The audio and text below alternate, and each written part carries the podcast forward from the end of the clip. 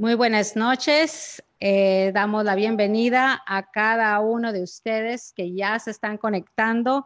Agradecemos al Señor por un día más de esta oportunidad de acercarnos a, eh, a usted, a su hogar, a través de Facebook Live. Y tenemos una vez más nuestro programa eh, que se dirige hacia la mujer y el tema de durante toda esta semana, la semana pasada, ha sido asignación y propósito.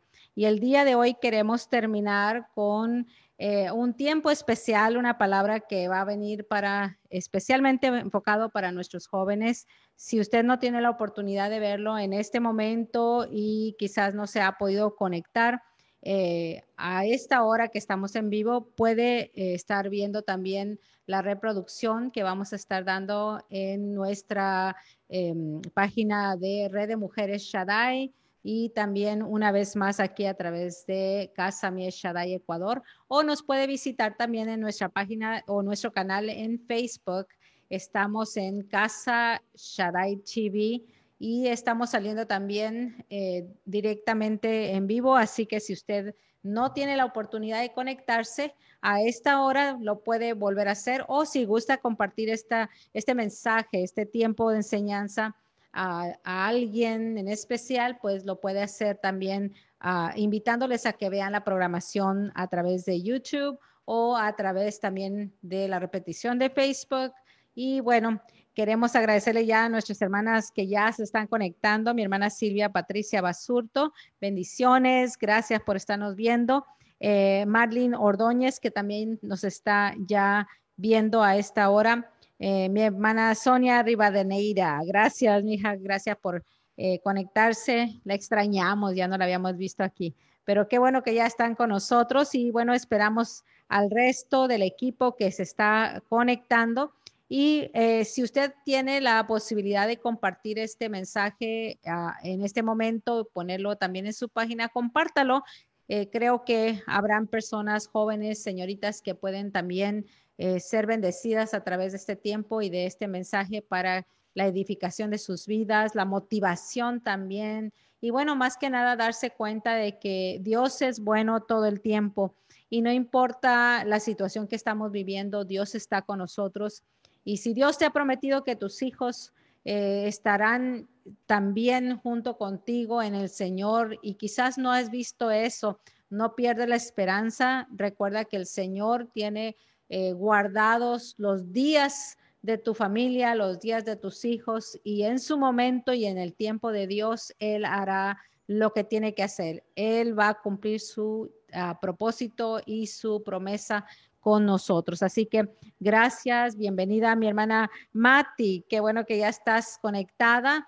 Eh, saludos allá a tu familia también. Esperamos que esto, este mensaje pueda ser de bendición también para tu vida y que los jóvenes que conoces también puedan escuchar este mensaje te pedimos que por favor lo compartas también, ¿verdad? Y yo sé que hay más ahí conectadas que no se han identificado. Mi hermana Martita Hacho también ya está conectada con nosotros y tenemos otras personas que están todavía viendo eh, así que les saludamos, les enviamos un abrazo virtual y deseamos que el Señor continúe bendiciendo sus vidas. Este día tenemos, como le digo, algo especial. Eh, les compartía de que era una sorpresa, ¿verdad? Pero la anunciamos esta semana y yo me siento muy privilegiada de poder eh, tener a Mich Belisa Escobar. Ay, perdón, es que como, eh, como típica mamá, uno pasa por todos los hijos antes de decir el nombre de los hijos, ¿verdad? Ayer también decía yo, eh, me equivocaba otra vez con Mish, Melissa, a veces Mike Michelle y Mike Melissa. Y bueno, mis tres hijos se me ocurrió ponerles el nombre con el mismo el mismo eh, nombre, así que es muy parecido, siempre me equivoco. Pero bueno, agradecemos al Señor este tiempo y qué bendición poder estar aquí en este lugar eh, a través de las redes sociales, entrando a su hogar con un mensaje de la palabra. Eh, quiero darle oportunidad a Melissa de que nos dé un pequeño saludo y luego vamos a ver quiénes más se han conectado para poder dar inicio. Así que, Melissa. Ah, ok, me siento un poco nerviosa, pero hola, ¿cómo están todos? Um, no sé si algunos de ustedes no me conozcan, pero soy la hija del pastor uh, Joel y la pastora Heidi. Es Melissa Escobar. Um, ahorita estoy viviendo en los Estados Unidos, aquí nomás, sola, pero aquí ando, eh, ya, ando bien. Ahí, bueno, agradecidos al Señor, ¿verdad? Porque la tiene con, con Él, el Señor, y guardando su vida. Y durante todo este tiempo de pandemia, justamente nos tocó viajar junto con mi hijo Michael, como muchos lo saben, así que viajamos para acá Ecuador y ella se quedó solita, adaptándose a estar sola. Y pues, aunque han habido altas y bajas y situaciones un poco emocionalmente difíciles, pero ha estado, gracias a Dios, en un hogar con una familia que también conoce el Señor, que también son miembros de la congregación donde ella asiste y han estado también ahí siempre pendientes de sus necesidades emocionales y, y bueno, eh, compartiendo también junto con ella y eso ha sido bueno porque no la dejamos totalmente sola, ¿verdad? Aunque sabemos que igual el Señor está con ella y la guarda. Así que ha sido un, momento un poco difícil, duro y ah, como decía, creo que muchas personas lo pasaron ahora durante esta pandemia, eh, muchos, muchos ah, problemas emocionales de estar encerrado, de estar solo y todos lo han pasado. Y pues ella fue una de esas personas, ¿verdad? Pero superándolo porque Dios está en su vida, gracias al Señor. Y bueno, eh, vamos a empezar. Eh, quiero terminar de saludar a las que ya se conectaron aquí. Tenemos una vez más a, ah, manda un saludo a mi hermana Martita Hacho, eh, Melissa, dice saludos y bendiciones a Meli. Tutu dice, Meli Tutu. Y bueno, hermana Sonia, un gusto de conocerte y escuchar a Melissa también, gracias a Dios. Y aquí dice a mi hermana, mm, ay, se me borra, no sé por qué se yendo la señal, pero ahí teníamos, me pareció haber visto a mi hermana Isabelita, eh, pero no sé qué pasó, parece que está, está mala señal. Bueno, tenemos algunas personas que ya están conectadas y no queremos dejar de a mi hermana Rebeca Alvarado, Meli, te extrañamos, dice. Así que un mensaje también para ti. Y vamos a empezar con un tiempo. Oh, aquí está mi hermana Isabelita también. Ah, hola Meli, qué gusto. Eh, Yole, saludos Meli. Y bueno, si tienes ahí la página vas a ver que están eh, mandándote saludos y vas a poder ahí darles el mensaje. También, eh, sí, sí, ya lo leí, eso sí lo leí. Ya estamos aquí al día, ¿verdad? Y bueno, vamos a empezar con un momento de oración. Eh, no vamos a tomar mucho tiempo porque queremos escuchar eh, la palabra que ella nos va a compartir en esta tarde y ser bendecidas a través de eso. Así que Padre, te damos gracias, Señor, por este tiempo maravilloso que tú nos das. Gracias por la vida de cada una de mis hermanas que se están conectando diariamente, Señor, por aquellas que durante toda esta semana nos han estado trayendo una palabra de edificación, de fortaleza, de conocimiento, Señor. Gracias. Padre, oramos por cada una de mis hermanas, sus hogares, sus familias, sus hijos, Señor. Padre, entendemos la, importancia de poder ministrar tu palabra, Señor, eh, a nuestros hijos, pero sobre todo, Señor, eh, sabemos lo difícil que es también cuando los hijos tienen que pasar sus propias tribulaciones, sus propias situaciones, Señor, sus propias experiencias. Pero a través de todo ello, Señor, tú nos has dado una palabra y una promesa. Señor, que si nosotros te seguimos, si nosotros te buscamos de todo corazón, seremos salvos nosotros y nuestra casa. Y nos hemos aferrado a esa palabra, Señor, la hemos tomado como parte de nuestra de nuestras promesas, Señor, y nuestra herencia. Y oramos, Señor, de que tú hagas Señor, tu voluntad en la vida de cada familia, Señor. Si hay personas, si hay hijos que se han apartado, que no te han conocido, pero Señor, sus madres siguen y sus padres siguen orando y buscándote. Padre, para que tú les alcances, Señor, te pedimos que tú lo hagas en tu tiempo, Señor, y que esas vidas puedan ser un testimonio vivo de lo que tú haces, Señor. Nuestra confianza jamás menguará. Siempre, Señor, creeremos, aunque pareciera que no van a pasar las cosas y aunque tardare la promesa, pero creemos que vendrá. Por eso, Señor, te agradecemos por tu misericordia, tu amor, tu bondad, tu paciencia. Y Señor, te pedimos que tú nos honres esta noche, Señor, a través de esta palabra, Señor, nos bendigas, que nos traigas una palabra de aliento, de fortaleza, de ánimo, Señor.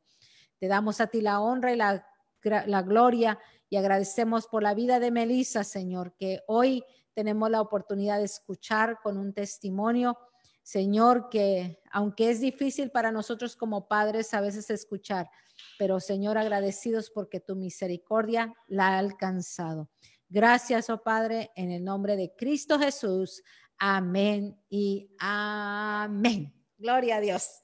Gloria a Dios. Así que eh, damos gracias al Señor por esto. Y si usted tiene hijos, tiene sobrinos, familia y que le gustaría que ellos escuchen este testimonio, eh, pues hágalo, comparta que yo creo que se da mucha bendición. Tenemos a nuestra hermana María Escobar, que también está ya conectada y qué bueno que ya está con nosotros. También está nuestra hermana, oh, tía Delia, mi tía Delia ya también está aquí conectada, escuchando el mensaje. Hola, Melisita, Dios te bendiga, nena, abracitos. También tenemos hermana Ángela Montalvo. Wow, mi hermana Ángela, gracias. Ella es la mamá de Angie. Angie, como algunos de ustedes la conocen, ah, me da gusto ver, Meli, verte, bendiciones, estás bien bonita, dice. Y mi hermana Angela, por cierto, con Angie conocieron a Melissa desde que era una bebé. Y Angie siempre llegaba a la casa a ayudarme a cuidar a Melissa, así que ella es como otra más de sus hermanas, ¿verdad? Que también iba muy seguido a mi casa y, y pues nos ayudó muchísimo un tiempo, así que agradecemos eso, mi hermana Ángela, por, por cuidar de su hija también y ahora también abuelita, ¿verdad? Con su nietecito hermoso que tiene también mi pastora Rosa de Rosas, que también, hola bendiciones, dice mi pastora, qué bueno, gracias por estar con nosotros. Mano Francisco Hacho, Tahualpa, saludos Meli, bendiciones y abrazo fuerte de toda nuestra familia. Y tenemos a mi hermana Cari Villanueva, que también ahí presentándole una flor a mi hija amada. Y Marlon Bisñay, mi hermano Marlon, gracias por conectarse, por estarnos viendo. Mi hermana Ariana Florisol, Karina dice, qué gusto verla, Ameli. Gracias a cada uno de ustedes por esos eh, deseos. Y hoy quiero darle el tiempo a Melissa Escobar para que comparta con nosotros un tiempo, una palabra un mensaje que sé que Dios ha puesto en su corazón. Así que, Melissa, adelante. Bueno, gracias por acordarte de mi nombre. Um, no, pero sí, gracias. No, okay. um, pero nomás por estar aquí, creo que me siento un poco nerviosa porque, um, no sé, uh, creo que por bastante, o sea, mucha de la gente de la iglesia ahorita conocen quiénes soy, um, pero estar apartado de ellos, creo que no, no he podido ver esa parte de mi vida en donde um, por un momento sí me aparté de Dios y creo que fue una de las partes más difíciles de mi vida. Um, y es algo que reconozco ahorita y no, pues en el momento no lo reconocía. Pensaba que todo estaba bien, pensaba que um, pues estaba feliz en el momento, pero obviamente no. Um, pero creo que quiero empezar desde que, obviamente, que era chiquita. Um, creo que una de las cosas que lo primero que me acuerdo es mudarme para Ecuador. Eh, es uno de, de las primeras memorias que tengo, es de mudarme para allá. Um, y, ¿verdad? Ver cómo es que mi mamá y papá se, se les hacía difícil poder, ¿verdad? How do you say share? Compartir. A compartir, sorry. Um, a compartir la palabra y todo, porque pues la gente bien cerrada un poquito. Um, pero nomás ver eso, creo que, ¿verdad? Crecer en, en, un hogar cristiano, mucha gente tiene como que la idea de que yo también estoy al nivel de eso, pero ah, creciendo desde que tenía que los cinco años hasta que me mudé para acá entre los 15, pues nomás vivía en, un mundo donde decía, oh no, yo soy cristiana, yo soy de Dios, yo soy cristiana, yo siempre escucho a mi papá que predica, siempre escucho esto, siempre escucho lo otro, yo sé qué tengo que hacer, pero creo que nunca realmente me puse uh, en, como que, nunca, nunca quise realmente conocer a Dios, conocerlo a Él tal y como es. simplemente como que decía, ah, bueno, como mis papás son pastores, yo estoy bien. y creo que esa es la idea que tiene mucha gente, especialmente a mi edad, y también mucha gente que crece en familias así. Obviamente que no son todos, pero mucha gente sí crece en ese ambiente de que, oh no, yo, yo como soy hija de pastor o hijo de pastor, yo ya sé todo lo que tengo que saber y, yo estoy bien. Y ah, en, en, una manera quiero, pues, verdad, agradecer de que nunca, nunca me pusieron en, en un puesto así de liderazgo, porque creo que no hubiera sido bueno para mí en el momento. Ah, uno, porque pues era tan joven y pues no sabía qué estaba haciendo. viendo cómo Michelle crecía y cómo ella tenía esa fe ah, en Dios cuando era chiquita, siempre la admiraba y siempre decía, wow, yo quiero ser así, pero nunca entendía cómo llegar a ese, a ese punto, nunca entendía cómo, cómo saltar y llegar a ese, a ese I don't know, como que cómo, cómo es que podía ser como ella. Y creo que simplemente yo nomás pensaba era de que tengo que ser así, tengo que ser allá, pero nunca puse mi fe en Dios y nunca puse la palabra y nunca quise entender ah, más o nunca, la verdad nunca quise entender así, verdad, verdaderamente que era ser cristiano o ser cristiana. Ah, y cuando nos mudamos para acá, yo sé que con mi mamá fue un poco difícil porque no teníamos iglesia aquí en Colorado, no teníamos una casa, no teníamos dónde decir que aquí es donde voy a crecer mi fe, aquí es donde voy a, voy a conocer más de Dios. Obviamente que mi mamá y yo fuimos de iglesia en iglesia y, y estuvimos yendo a diferentes lugares a buscar dónde y dónde y qué íbamos a hacer, pero como que comencé a, a perder un poco de esa esperanza de que iba a buscar mi casa. Comencé a perder como que mi fe en Dios y no creo que mi creencia, pero simplemente comencé a, a perderme yo misma.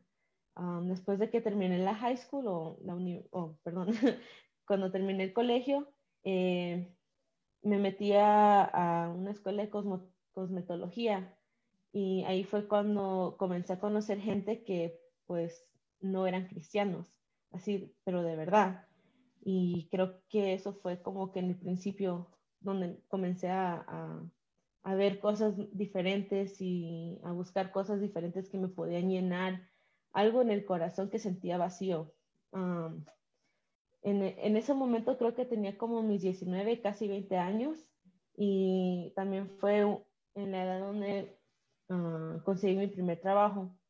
Comencé a trabajar en el Forever 21, que hay una aquí, aquí bastantes, y aquí me puse a trabajar y conocí unas chicas que, pues, en el momento pensé que eran como que, pensé que eran buena gente, pero me di cuenta de que a ellas como les encantaba ir a fiestas, a tomar, a fumar, hacer todas esas cosas y y pues yo no entendía eso porque nunca viví en esa vida. poco a poco pues me comencé a, a meter en eso y, y, simplemente era porque estaba triste, así por dentro, me sentía vacía, me sentía como que tenía que hacer algo, no, no sentía felicidad de ninguna manera, eh, me sentía como que tenía algo que hacer, pero no, no tenía dónde llenar eso. Y creo que en el momento se sentía bien, se sentía como que, wow, estoy teniendo mucha diversión, o sea, aquí estoy, estoy acá, o sea, estoy conociendo gente nueva, pero siempre que hacía eso y todos los días que, que me sentía más y más lejos de Dios, eso, es, así me sentía, pues no me sentía como que no, no tenía una vida, me sentía tan triste, me sentía como que, como que algo me faltaba. Ah, me acuerdo que en el 2017, sí me acuerdo bastante, fue en octubre 31, o sea, fue en Halloween, en, en 2017, que me fui a una fiesta con una de las muchachas con que antes andaba y pues tomé bastante y creo que cuando llegué a la casa me sentía como que, no sé, me sentía decepcionada a mí misma. y me sentía como que decepcioné a Dios y como que decepcioné a mis papás porque seguía viviendo yo con ellos y siempre pensé como que, ay, es que ellos no saben, ellos no saben qué es lo que estoy haciendo. O sea, en un día estoy haciendo esto, estoy yendo a fiestas, estoy haciendo esto, pero los días viernes y los días domingos estoy yendo a la iglesia, así que ellos no saben, o sea, tenía como que una doble personalidad y todos los días yo sabía que estaba como que decepcionando a Dios y me sentía yo como que, ¿cómo se dice? Um, siempre tenía depresión como que todos los días me sentía bien triste y, no sé, no sabía cómo cambiar eso. me acuerdo cuando después de esa fiesta llegué a la casa y fui a mi cama y me puse a llorar. O sea, no, no creo que había llorado de esa manera en mucho tiempo. oh. Pero me acuerdo que que me senté en la cama y dije, wow, Dios, ¿qué, qué es lo que estaba haciendo?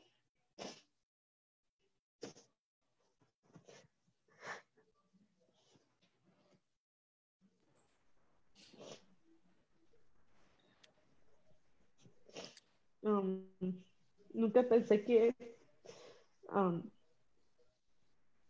o sea, nunca pensé que mi vida me iba a llegar, me iba a llevar así fondo que me iba yo a tirar como que en un hueco sin, sin fin.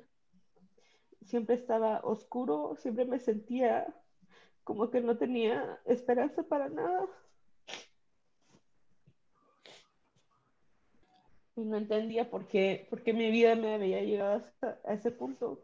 Porque dije, me puse a pensar como que, wow, o sea, estoy viviendo una vida así, mis papás me criaron totalmente diferente. ¿Y cómo es que, cómo es que llegué a este punto? Y me acuerdo que después de ese día, yo dije, no, Dios, yo quiero cambiar mi vida. Ya no quiero esto, ya no quiero estar con las amigas con las que estaba.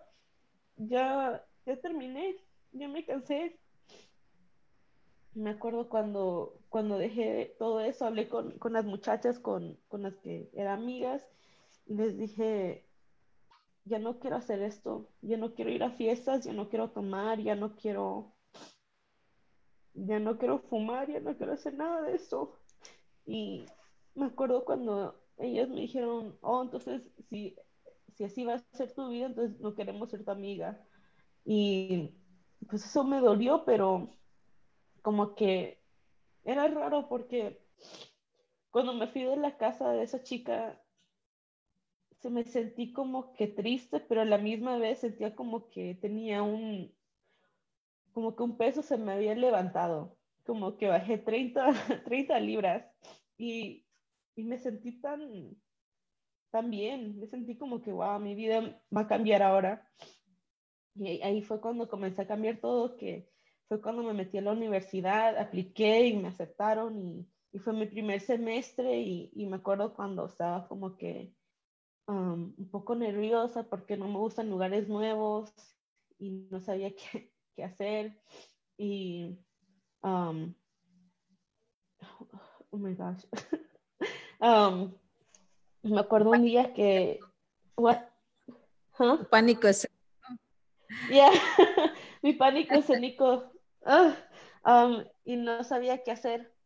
Y me acuerdo cuando, ah, me acuerdo una vez que, que estuve estuve orando a Dios y dije, Dios, si quiero cambiar mi vida, tengo que buscar un grupo cristiano, tengo que meterme en un grupo cristiano, tengo que buscar gente cristiana que no simplemente se digan que soy cristiano, pero que realmente viven esa vida, que realmente quieran vivir esa vida de cristiano, que realmente te amen y que, ¿verdad? Que, que el, no sé, como que, que eso es lo que quieren y, y me acuerdo que por dos semanas esperé, o sea, todos los días iba a la, escuela, me sentía sola porque no tenía amigas ni amigos. Y me acuerdo cuando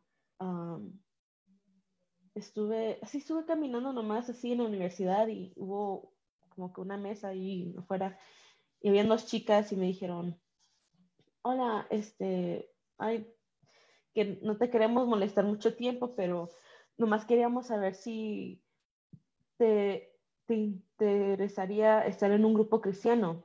Y así, como que, así paré enfrente de ellas y me quedé como que, ¿qué dijiste? Y me dijeron, no, sí, queremos saber si te gustaría estar en un grupo cristiano. Y yo dije, oh, obviamente que sí. Así que como que obvio, o sea, no, no entienden. Y, y me dijeron, oh, ok, aquí pon tu nombre y todo eso. Y me acuerdo que el día siguiente me mandaron un mensaje y me dijeron, oh, hola, ¿verdad? Me llamo tal y tal y vimos que te va a interesar y, y me acuerdo cuando, cuando conocí a esas chicas, o no, conocí a una primera, conocí a una de ellas y nomás era para hablar sobre, mi vida y que pues les hablara que cuál era como que mi relación con Dios y si había yo conocido de Dios antes de que conociera, la conociera ella y le dije que sí, entonces le conté así como que mi testimonio de que crecí en una familia cristiana y todo eso, y que soy hija de pastor. pero me da risa porque cuando yo le dije eso a ella, en mi mente pensé, oh, por decirle que soy hija de pastor, a decir que le va a impresionar bastante, porque, o sea, soy hija de pastor porque en Ecuador eso era, ¿verdad?, la gran cosa para mí en, en todas las iglesias allá, de que yo soy hija y pastor. y, y, eso es un, un, orgullo que pues no creo que era bueno, um, pero tenía ese orgullo de que soy hija y pastor, ¿verdad? O sea, yo crecí en, en una iglesia cristiana, crecí con gente cristiana, o sea, yo soy mejor que todas. y así pensé, pero cuando me acuerdo cuando ellas me dijeron, bueno, ella me dijo, ah, bueno, quiero saber si te interesaría estudiar la Biblia. Y yo como que, ah, ok, está bien, vamos a estudiar, whatever. Como que, no, yo ya sé todo, ¿verdad? Yo ya sé sobre la, la Biblia, pero me acuerdo ese primer día que nos, nos, encontramos con, era yo y como que tres otras chicas, y nos encontramos en, en como que en la cafetería ahí de la universidad, y y comenzamos a hablar sobre la Biblia y me mostraron un montón de versículos y todo esto y, y, y me sentí como que me, me pegaron, como que me sentí como que, como que, wow, yo realmente no sé nada, yo no sé absolutamente nada. O sea, ese orgullo que tenía yo de que soy del pastor no significa nada en, el ojo, en los ojos de estas mujeres. Y ahí fue cuando entendí qué significa ser una mujer de Dios, pero de verdad. Y eso como que me impresionó, pero así, me impresionó bastante ver mujeres entre las edades de 18 a 21 ser tan involucradas en eso, pero no, no de manera así como que, como que, ah, sí, yo soy cristiana, no, pero como que yo soy cristiana y te voy a hablar sobre la palabra de Dios. O sea, eso me impresionó y dije, no, yo quiero conocerlas más a ellas y obviamente quiero que me ayuden a entender más. Y lo bueno es de que comencé a estudiar la Biblia con ellas con, como unos tres o cuatro meses más. Y en abril del 2018 fue cuando hice la decisión, ¿verdad?, de, de bautizarme. Y para mí ese momento fue como que como que darme ese compromiso con Dios y decirle a Dios como que esta vez no te voy a dejar. Esta vez realmente voy a seguirte tal y como me dices que tengo que seguirte y, voy a intentar todo lo posible para hacer eso. Y ya, me bauticé ese día y um, aquí estoy. Gloria a Dios, gloria a Dios. ¿Querías compartir un mensaje quizás para jovencitas o jóvenes que, que de pronto piensan que ellos no necesitan de Dios? ¿O qué dice la palabra? ¿Qué, qué, qué fue lo que más te ha impactado de pronto desde que tomaste esa decisión? Eh, sé, sé, que tu vida cambió totalmente porque nosotros mismos lo pudimos ver. Sigue siendo mi hija y, y, en ese parte de tu carácter y de todo es, es la Melissa que conocíamos, pero es como, como versión mejorada.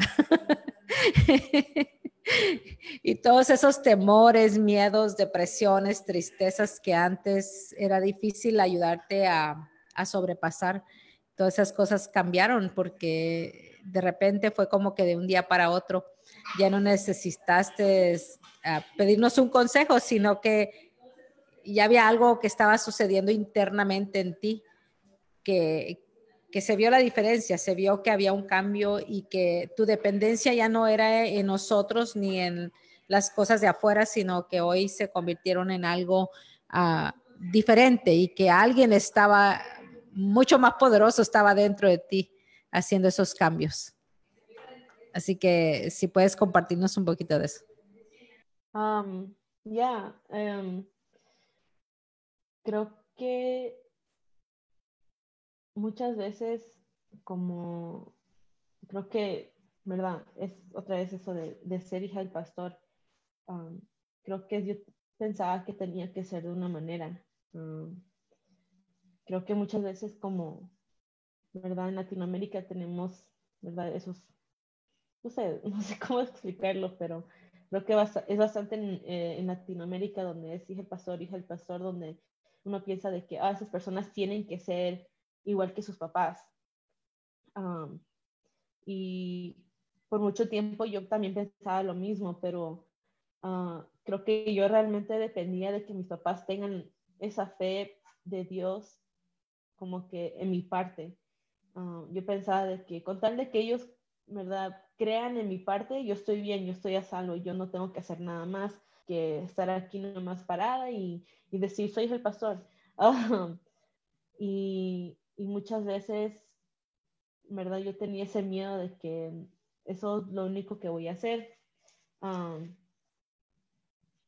pero yo, yo realmente creo que es necesario de que mucha gente pase por lo que tiene que pasar y porque la gente, pues, yo no creo que es simplemente coincidencia, yo, o sea, yo creo que, que viene de parte de Dios, yo creo que eso viene como que de un plan de que Él tiene para que uno comienza a creer en sí mismo, bueno, no en sí mismo, que crea en él, pero, o sea, que yo, que yo misma lo haga, eh, no, que no lo haga como que porque mi mamá o mi papá me dice que lo haga.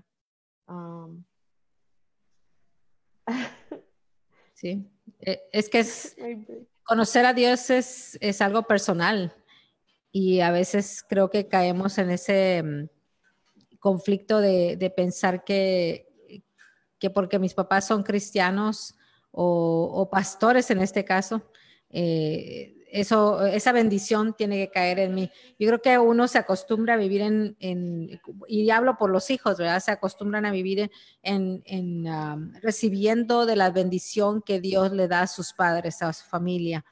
Y a veces no se percatan de que esto es personal, que es un trato, es personal de Dios para con, para con el, la persona o para con los jóvenes. Y, y, no se dan cuenta de eso hasta después, ¿verdad? Cuando ya salen de la casa, están en otro lugar y se dan cuenta que realmente la bendición vino por medio de los padres, pero eh, debe haber un trato personal, debe haber algún trato de Dios para con cada uno. Y esa es la parte que creo que a veces se confunden los hijos y, y viven de la bendición, pero de, de una bendición que que no, no, no es de ellos necesariamente. Mm. Entonces, creo que esa fue una de las despertar, ¿verdad?, a la realidad, eh, que, es, que es estar realmente en el mundo. Ya, um, yo creo que a veces también les pasa, es, es diferentes tiempos para diferentes personas, porque para mí, aunque no sea como que tanto tiempo, o sea, tengo apenas que mis 24, voy a cumplir mis 25 este año y um, aunque ¿verdad? todavía sigo joven, creo que esos dos años que, que, estuve separada de Dios realmente me impactaron en una manera de ver a al mundo, en, en, cómo realmente es, um, en, cómo, en, qué es lo que está consumido el mundo y, y, qué tan diferente mi vida es ahora y qué, ¿verdad? La, la felicidad y como que todo lo que siento ahora, o sea, me siento realmente feliz, como que es, es real esta vez. Um, que cuando yo cuando estaba en el mundo, pues no me sentía de esa manera, me sentía feliz, pero en el momento.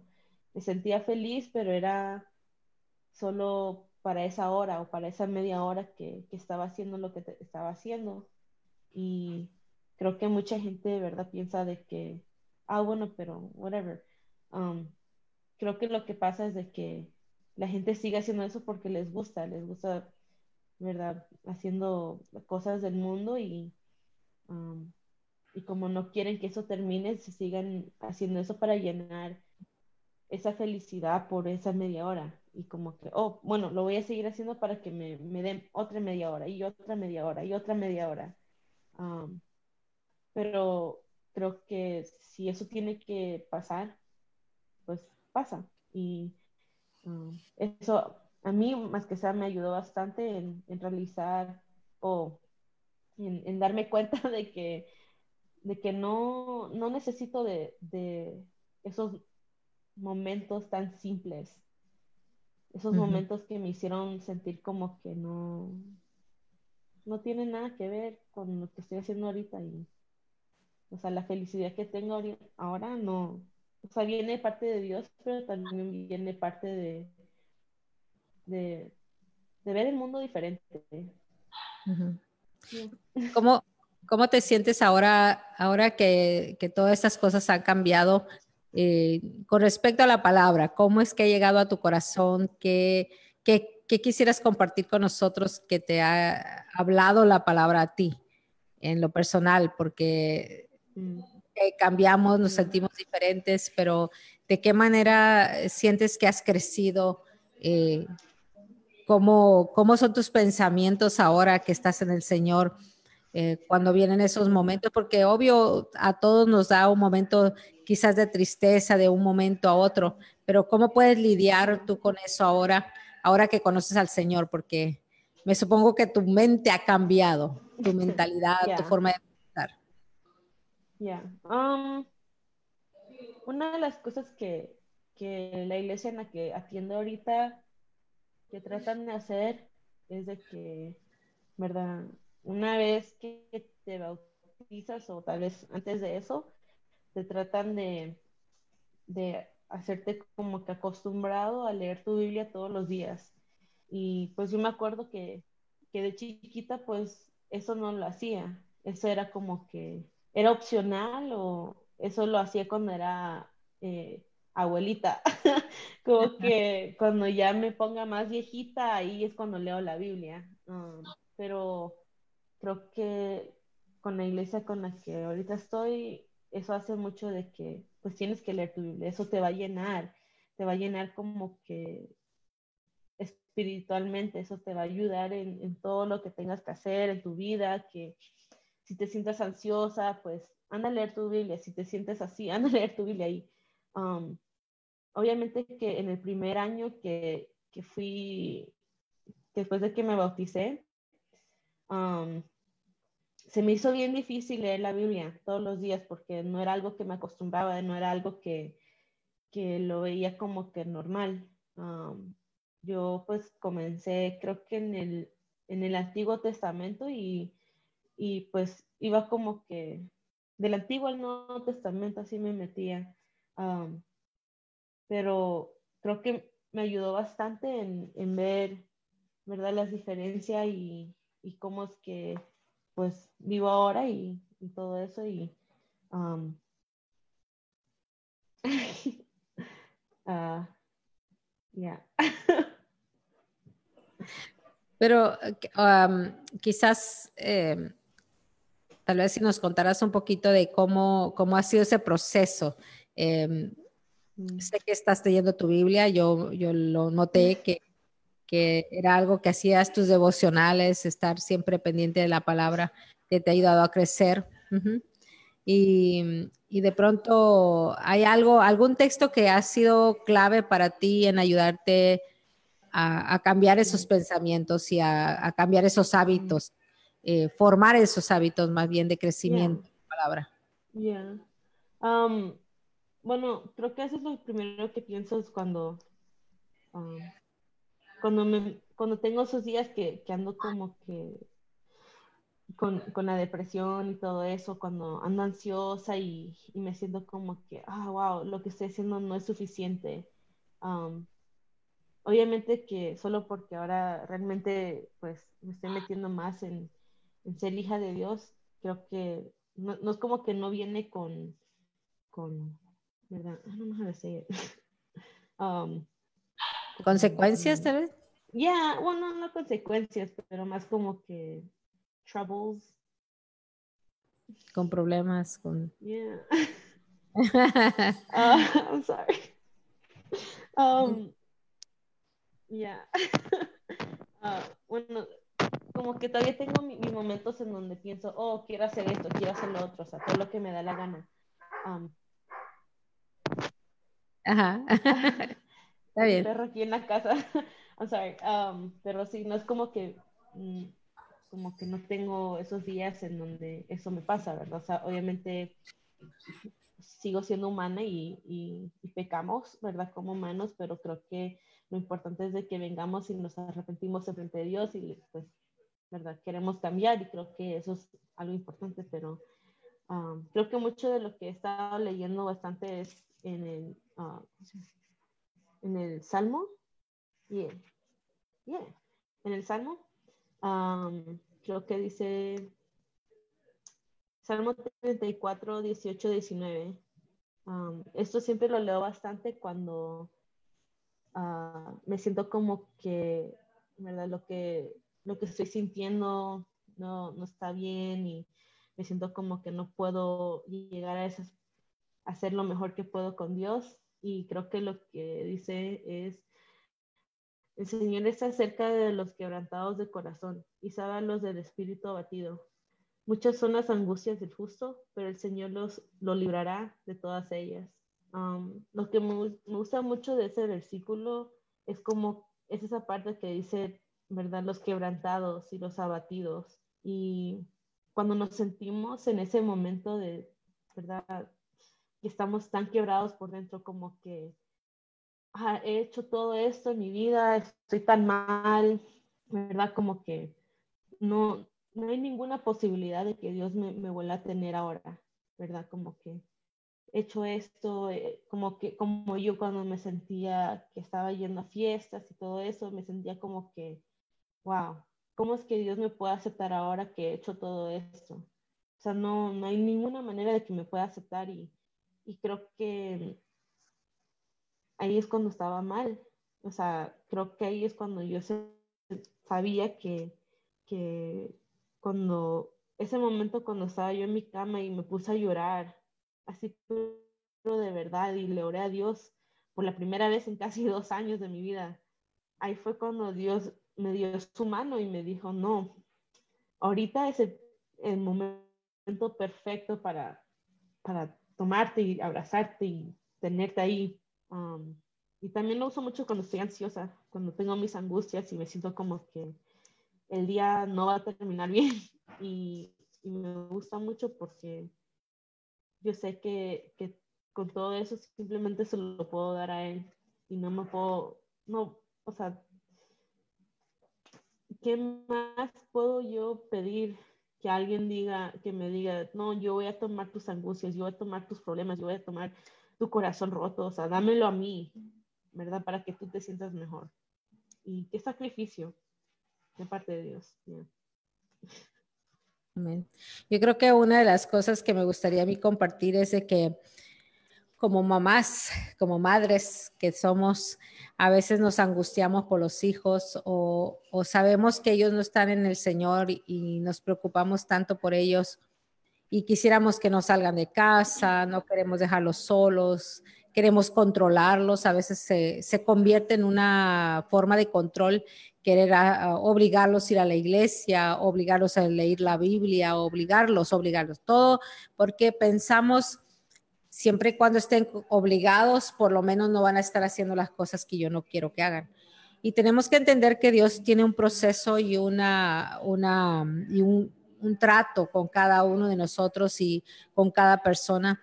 Y aunque nos duele el que nuestros hijos pasen por experiencias difíciles, eh, tenemos que entender que todos tenemos que pasar nuestras propias pruebas, nuestras propias situaciones y experiencias porque es la única manera en la que Dios va a tratar con nosotros.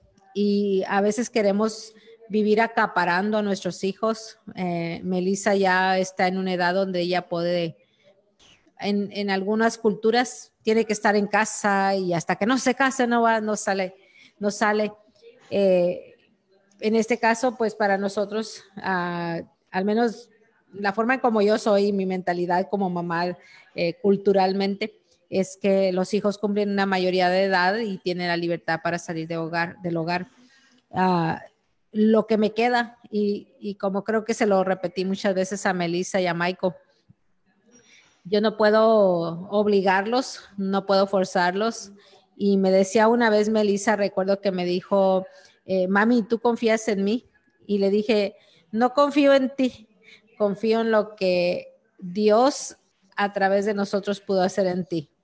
Y si tú ya no aprendiste de nosotros las lecciones y, las cosas que se deben o no se deben hacer, entonces no puedo ser yo más porque ya estás grande, estás creciendo y yo no te puedo obligar a eso. Entonces le dije, recuerdo que se los he dicho a ellos, ¿no? Eh, no confío necesariamente en ti, sino confío en que Dios nos ha dirigido a enseñarte qué es lo mejor para tu vida. Y si encima de eso ellos vivieron vidas y tuvieron experiencias en cosas que nosotros no estábamos de acuerdo en que tuvieran, porque igual lo hacían a escondidas, nunca, yo nunca supe nada de esto y hasta que Melissa me lo contó. Eh, y, y aunque duele como padre, pero uno dice, Señor, el mejor padre que mis hijos o madre que mis hijos pueden tener eres tú. Así que dejarlo en las manos del Señor es lo más importante porque a veces nosotros queremos de, alguna manera sentirnos como que somos los responsables de que mis hijos se, llegaron a Cristo. yo soy la, la, yo me voy a ganar el galardón porque yo soy la que lo obligué a mi hijo, a mi hija que estuvieran en la iglesia. Y aunque yo sé que Dios trata con cada uno como debe de hacerlo, pero también creo que esas experiencias que ellos tuvieron con Dios les enseñó a pelear, a luchar y Dios trató con ellos y ha tratado con ellos y continúa tratando con ellos a través de todo. No sé si alguna de las hermanas tiene preguntas que le gustaría hacer a Melissa.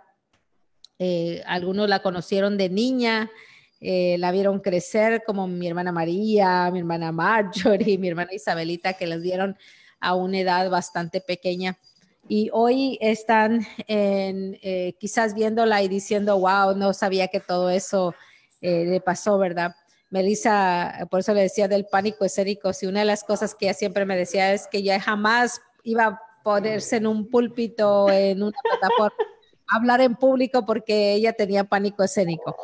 Y, y, yo creo que Dios ha tratado aún en esas cosas. Ella me ha contado bastantes testimonios cómo Dios le ha revelado la palabra, cómo Dios le ha hablado. Y cuando yo le escucho hablar a ella ahora, yo digo, wow, cómo Dios no va a usar esto que está haciendo en la vida de ella para que lo comparta con otros.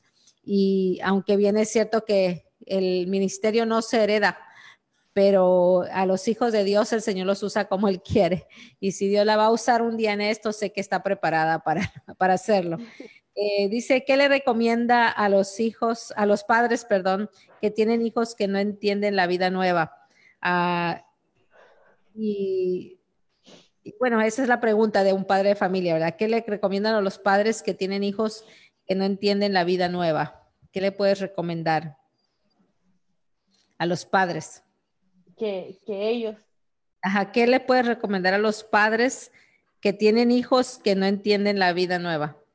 Ah, mm, creo que en mi caso, ¿verdad? No es como que, o sea, obviamente es diferente, pero para mí creo que siempre, siempre me gustó ver cómo mis padres eran sin, como dijo mi mamá, sin esforzarme en hacer algo que no quería hacer. Um, especialmente en la iglesia en la que atiendo, siempre, siempre tenemos como que un dicho de que como que es la diferencia que otros quieren ver. Así que si ellos ven la vida que Dios te ha dado y ven cómo tú eres en ese momento, o sea, creo que para ellos se van a, sentir como que, wow, yo también quiero eso. O sea, yo he visto que tan diferente mi papá me ha tratado desde que se volvió cristiano. He visto cómo ahora trata a, a mi mamá diferente ya ahora que es cristiano. Creo que eso siempre es algo como que tan impactante porque la, como padre creo que el ejemplo que uno le da a su hijo es, o sea, vale más que mil palabras. O sea, vale más que decirle a tu hijo como que, ahora que soy cristiano, ahora tú tienes que ser cristiano. Anda ya, anda ya. Y, y creo que, porque, bueno, como joven, ¿verdad? No, a mí no me gusta que me digan qué hacer. y, y creo que nomás ver a mis papás así y pues especialmente a mi mamá tenerla como ejemplo y tener a mi hermana como ejemplo y tener hasta, hasta la gente de mi iglesia como ejemplo. Siempre pues me dio esas ganas de, de ser igual y de cambiar mi vida también. Amén, amén. Y yo creo que eso, diría yo lo mismo, lo mejor que podemos hacer como padres, o la recomendación que yo le daría a los padres que tienen hijos que no, no quieren entender la vida nueva, es número uno, aprender a dejarlos, dejarlos en las manos de Dios, dejar que sea el Señor el que trate con ellos y simplemente amar, amar y respetar su espacio como hijos que son. Eh, yo le compartí a alguien hace unos días, eh, es cierto que es bueno ser disciplinado y disciplinar a sus hijos y controlar hasta donde uno puede, pero no puede uno ser controlador y debe de uno aprender a hacer ese balance entre controlar y ser controlador. No con, ser controlador en el, en el aspecto de querer dirigir hasta lo que piensan eh, a los hijos, porque a veces eh, nosotros no podemos conocer los pensamientos de nuestros hijos y a veces pensamos que ya sabemos lo que nuestros hijos están pensando. Y, al hacer eso, eh, estamos invadiendo esa parte de su privacidad y de su individualidad. Y tenemos que dejar que sea el Señor, porque si realmente confiamos en que Dios va a hacer la obra, dejemos que Él haga la obra. Yo recuerdo cuando oraba por mi papá, de que Él se convirtiera a Cristo, y por mi mamá también. Y, nunca, nunca traté de, de, sermonearlos, nunca traté de decirles eso que están viviendo está mal, no hagan esto, eso es del diablo, nada de eso, sino dejar, Señor, el más interesado en que mis padres sean salvos eres tú. Y lo mismo se lo dije al Señor a de mis hijos, el más interesado en la salvación de mis hijos no soy yo, ni es mi esposo, es el Señor. A Él le interesa, así como le interesó mi vida, también le interesa la vida de mis hijos. Y Él es el mejor padre que podemos tener. Así que, Señor, toma tu control de la vida de ellos. Lo que ellos hagan, así sea algo malo, tú vas a tener que tratar con ellos porque yo no sé cómo yo no soy, yo no estoy apta para eso, yo no sé lo que hacen en ocultas eh, eh, cuando yo no estoy. Así que en lugar de hacer eso y tratar de controlar lo que no puedo controlar, dejar que Dios sea el que tome control de la vida de nuestros hijos y sobre todo la vivencia, ser un testimonio vivo porque como dice Melissa, las acciones valen más que mil palabras. Así que si ese es un consejo que podemos darle, amén. Y luego la otra pregunta es, ¿alguna vez eh, fuiste obligada, fuiste obligada a hacer, eh, de pronto a, tener que hacer algo que tal vez tú no lo sentías hacer en Dios, digamos? Um, o sea, um, creo que está un poco difícil esa pregunta para mí, porque no creo que como que mis papás nunca me dijeron, tienes que hacer eso, tienes que hacer lo otro sí me acuerdo una vez cuando estuve chiquita y me quise meter en el grupo alabanza y pues no me gustaba, eh, ponerme enfrente de bastantes personas. Creo que me sentí como que un poco obligada en, en hacer eso y pues no creo que fue como que mi tiempo en hacer algo así. pero creo que cuando era chiquita, pues eso, de, eso no, no mucho me acuerdo porque pues nomás tenía entre mis 5 a 15 años antes de que me mudara aquí a los Estados Unidos. Y pues cuando llegué aquí no, no hubo un lugar donde podíamos ir a la iglesia ni nada, pero ah, una vez que realmente entendí la palabra, creo que ya no se siente como obligación. O sea, no se siente como que, ah, me obligaron a hacer esto. Um, en, mi, iglesia tenemos como que gente que quiere ser ujieres y todo eso, um, pero no es como que tú te voy a obligar a hacer esto ahora y, ese es tu rol para, ¿verdad? El año, o no sé. Um, hacen mucho, ¿cómo se llama? Like volunteering, how do you say that? Voluntariado. Sí, mucho voluntariado. Eh, entonces, como que, especialmente ahorita, pues me siento como que no tengo mucho que hacer y quiero hacer algo. Y, uh, pues, no sé, no, no creo que nunca me sentí como que hacer algo con, en, para Dios o como que una obligación en esa manera, ¿verdad? Obviamente hay que servir y todo eso, pero um, que estuve leyendo esta semana de que estuve leyendo en, en Marcos o algo así, no me acordarme, en donde decía um, como que, decía como que ser primero o, o sea, ten cuidado de la gente que quiere ser primero, porque esa gente va a ser último en el, en, cuando se viene en el reino de Dios, o algo así. Hay, um, eh, Mana María Escobar pregunta, eh, ¿qué le dirías a los chicos que como tú han crecido en la iglesia y en pasado circunstancias que los han distraído de su asignación, de su propósito? Creo que el sentimiento de culpa los estanca, eh, los hace sentir lejanos. ¿Qué le dirías a un chicos que han crecido en la iglesia? Y que tal vez están pasando esas ya. Ah, creo que creo que eso se mm, me pongo un poco triste por eso, ¿verdad? Un poco emocional porque yo sé que tengo amigos o gente que con las que crecí en la iglesia que pues ya no están ahí. Um, creo que cada uno tiene pues un plan, cada uno tiene que, que pasar por esas cosas. Um, creo que para mí también fue mucho eso de sentirme como que tengo culpa, me siento como que no, no merezco, ¿verdad? Del, del, reino de Dios por lo que, ¿verdad? Por lo que hice. Um, pero muchas de las cosas de que tuve que aprender um, por leer la Biblia era de que en esos momentos es cuando Dios nos ama lo más que nos ha amado en toda la vida. Porque cuando estamos en, en ese momento de, de, ser quebrados, de estar en el piso llorando y, y pues pidiéndole a Dios que, que, nos perdone, yo creo que Dios realmente dice, wow, o sea, yo, yo soy tan importante en tu vida de que eso quieres. Y um,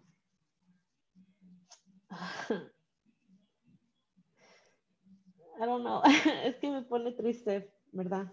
Saber eso. Um, I don't know. ¿Qué dices? Yo creo que mm, eh, con respecto a esa pregunta, ¿verdad? Em, chicos que han crecido, se han apartado por circunstancias que han sucedido. Creo que lo peor que podemos hacer es tratar de, buscar culpables. Em, nunca vamos a resolver eso si seguimos buscando culpables. Eh, más bien lo que tenemos que hacer es aprender a, aceptar que estamos en otra etapa ahora, que las cosas pueden cambiar. a veces suceden cosas eh, quizás dentro de nuestras congregaciones que nos, nos hacen sentir como que no vale la pena continuar, qué sé yo. Pero los que al final terminan perdiendo no son los que hicieron esas cosas, los que nos hicieron a nosotros tal vez desistir, sino somos nosotros. Eh, es como cuando a una persona em, quizás la abusan de ella estando en el mundo, ¿verdad? Y, y de repente esa persona va creciendo, va creciendo y, y nunca, nunca supera esas áreas de la vida.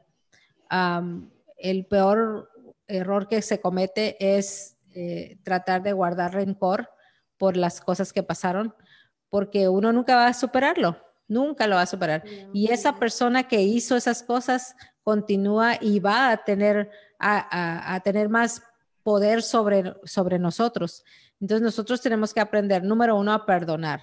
Y, y si la situación, las circunstancias de donde estábamos ocurrieron de una manera que nos lastimaron, nos hirieron o nos hicieron desistir, pues, en primer lugar, saber que no lo estábamos haciendo para ellos, lo estábamos haciendo para Dios. Y aprender a que Dios eh, es el, que, el galardonador de nosotros, de las obras que nosotros hacemos dentro de las congregaciones. Y quizás sí, Em, el enemigo va a utilizar personas. Y yo digo, el enemigo de nuestra alma, el enemigo más grande que tenemos es nuestra propia mente, nuestros propios sentimientos y emociones que no podemos controlar y, o que nosotros continuamos eh, alimentando. Y en lugar de buscar una solución en decir voy a perdonar, voy a superar esta área, eh, continuamos una y otra y otra vez recordando esos momentos. Y eso nos, nos enferma, nos afecta.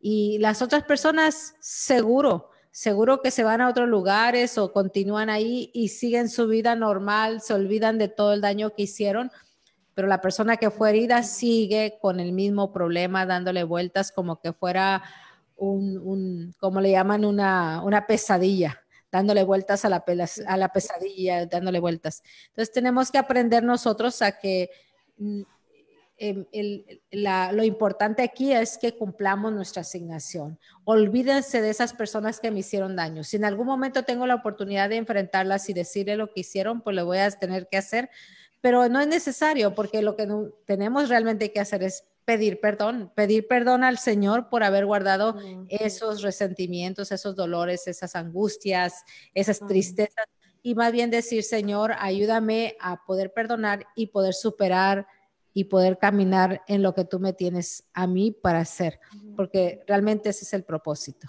Entonces, no sé si... Decir, Ya, también iba a decir como que muchas veces creo que no simplemente, ¿verdad? Culpamos a la gente, pero a veces culpamos a la iglesia.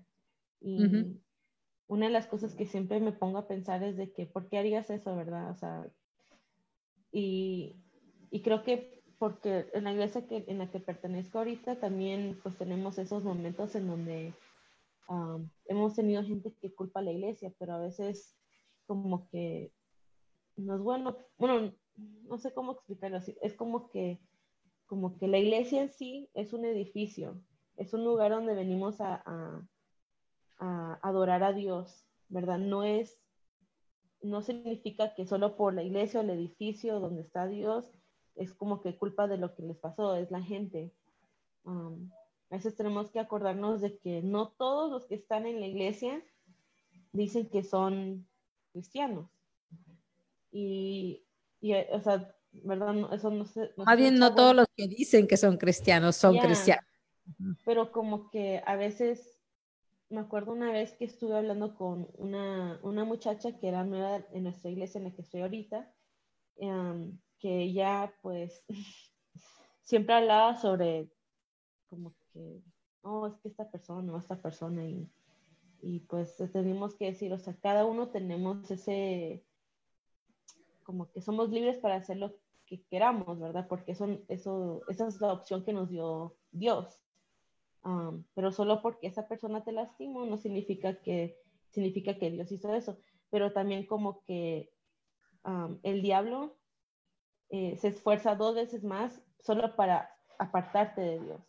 Así que puede ser que el diablo esté trabajando en esas personas para apartarte de Dios.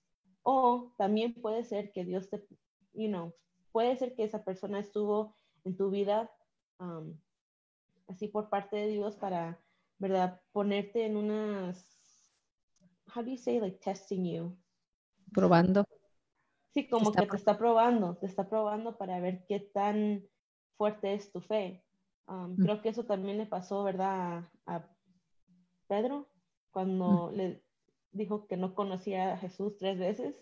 O sea, y Jesús le dijo, eso vas a hacer y pues terminó, lo terminó haciendo y era como que lo estaba probando para ver quién, para que ver, ¿verdad? Que si era realmente, si realmente creía en él. Y creo que a veces me gusta mucho la, la historia de Pedro porque a no todos les gusta Pedro porque como que es un poco, un poco tonto. Um, pero, o sea, es increíble verlo cómo sigue a Dios, ¿verdad? Él, él ha visto estas cosas con sus propios ojos, todos los milagros y todo lo que pudo hacer Jesús. Y aún así lo negó tres veces y se sentía culpable y se sentía como que ah, ahora sí ya no merezco el reino de Dios. ¿Y qué hizo Jesús? Regresó por él. Y, y creo que eso es increíble porque eso Creo que eso puede, se puede aplicar con mucha gente que se aparta de Dios, ¿verdad? Lo niega tres veces, se aparta, se siente culpable, vive su vida como, como quieran, pero Jesús siempre va a estar ahí. Y te va a decir aquí, ¿sabes qué? Aunque no quieras estar conmigo ahorita, aquí me voy a quedar sentado y te voy a esperar. Amén, amén. Aquí dice mi hermana Cintia, alvear por un proceso y mal por no poder ayudar a esas personas que no se les compartió la palabra. Y luego dice Marjorie Gómez, Dios es amor y nos levanta, nunca nos derrumba. Su amor es maravilloso y nos da vida. Y nuestra hermana Marta Hacho nos dice, cada proceso es una gran enseñanza para uno y para muchos. Tiempo de corregir uno mismo, que las heridas están en el mayor sanador y cumplir la asignación. Pues no cabe duda. Bueno, y dice también el texto que nos manda, dice, ay Señor, ay Señor, date cuenta de que no sé hablar, no soy más que un muchachito, pero el Señor me dijo, no digas que solo eres un muchachito porque harás todo lo que pondré, eh, a ver, me fui. Eh, no temas delante de nadie porque yo soy contigo y pondré te pondré a salvo luego dice la palabra del Señor, Jeremías 1.6. Yo creo que sí es cierto, a veces uno eh, llega a esos momentos, ¿no? Donde, donde uno quizás se olvida de que, de que Dios es el importante aquí, no nosotros, no nosotros. Y a veces le damos demasiada importancia a las cosas que pasamos en lugar de tomarlas como una enseñanza, como un proceso para poder llegar a ese, a ese punto de madurez donde el Señor nos quiere tener, donde podamos superar todos esos conflictos que podemos tener. Acuérdense que el, el, el, el, gran problema que tenemos es que estamos entre seres humanos y los seres humanos siempre nos vamos a defraudar unos a los otros porque somos débiles, somos... Eh, eh, estamos en la carne, ¿verdad? Todavía y estamos en proceso todos de estar eh, siendo formados por el Señor. Así que hoy ha sido una gran bendición para nuestra vida. Creo que el escuchar un testimonio y este testimonio. Y pues me gustaría eh, que cada una de las que escucharon este día, si gustan o pueden o conocen a alguien que necesita escuchar este testimonio, pues lo puedan compartir eh, va a estar a través, como decíamos en un principio, a través de nuestro canal de YouTube, a través de Casa Shaddai TV. Y luego aquí en Casa Mi Shaddai Ecuador, usted lo puede compartir. Lo vamos a estar compartiendo también en la red de mujeres Shaddai y eh, pues si usted lo quiere compartir en su página, también tiene esa opción para que otras personas también puedan escuchar. Le agradecemos mucho el tiempo a cada una de ustedes que se han conectado el día de hoy. Dice mi hermana Marjorie Meli, muy lindo, mi corazón se regocija. Aleluya. Yo creo que mucha gente se goza porque a veces no sabemos, ¿verdad? Y pensamos que los hijos de los pastores, ah, están todos bien, ¿verdad? De plano son hijos del pastor pero todos pasamos nuestro proceso, hasta, hasta las esposas pasamos el proceso, ¿verdad? Y, es importante que cada uno de nosotros pueda pues entender que tu familia no es, no es rara, no es la excepción. Todos pasamos un, un momento a veces de trato con Dios. Sigamos orando por nuestros hijos, sigamos poniéndolos en las manos del Señor y sobre todo aprendamos a confiar en que Dios hará lo que tiene que hacer con ellos en su tiempo. Y cuando esperamos en el tiempo de Dios, vamos a ver cosas maravillosas, porque como dice su palabra, eh, yo sé los planes que tengo acerca de vosotros, que son planes de bien y no de mal, Jeremías.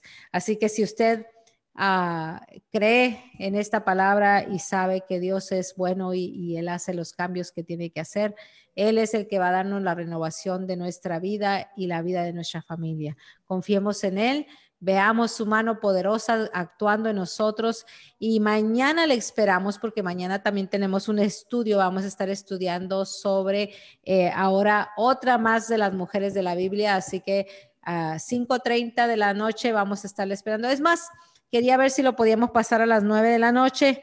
De todas maneras, este, vamos a pasar eventualmente uno de nuestros nuevos programas uh, con nuestro pastor eh, a las 9 de la noche, así que conéctese, tenga bien conectarse y compartir este tiempo de bendición en sus vidas.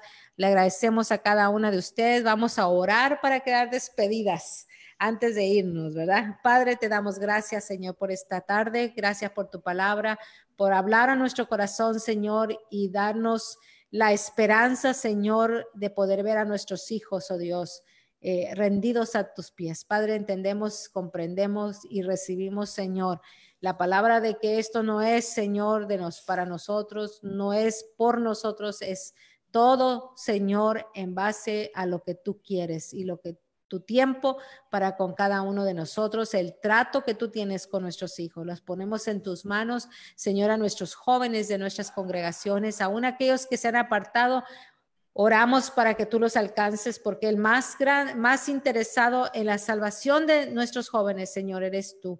Y por eso los ponemos en tus manos, que tú trates con ellos, Padre. Úsalos, bendícelos, tócalos, Señor, y que ellos puedan volver a tu rebaño, a aquellos que se han apartado. Oramos, Padre, por esta tarde, por esta noche, que podamos ser bendecidas, Señor, esta tarde a través de tu palabra y mañana, Señor, una vez más estamos todas aquí para recibir un mensaje más. Te agradecemos por tu misericordia, tu amor, tu bondad y todo tu gracia, Señor. En el nombre de Cristo Jesús. Amén. Amén. Pues qué bueno, mis hermanos, Dios les bendiga, les guarde. Gracias por estar este tiempo con nosotros. Gracias, Melissa, por este tiempo y pues esperamos verte en otra oportunidad también por acá. Eh, así que a prepararnos, ¿verdad? Para poder compartir eh, lo que el Señor tiene en nuestras vidas.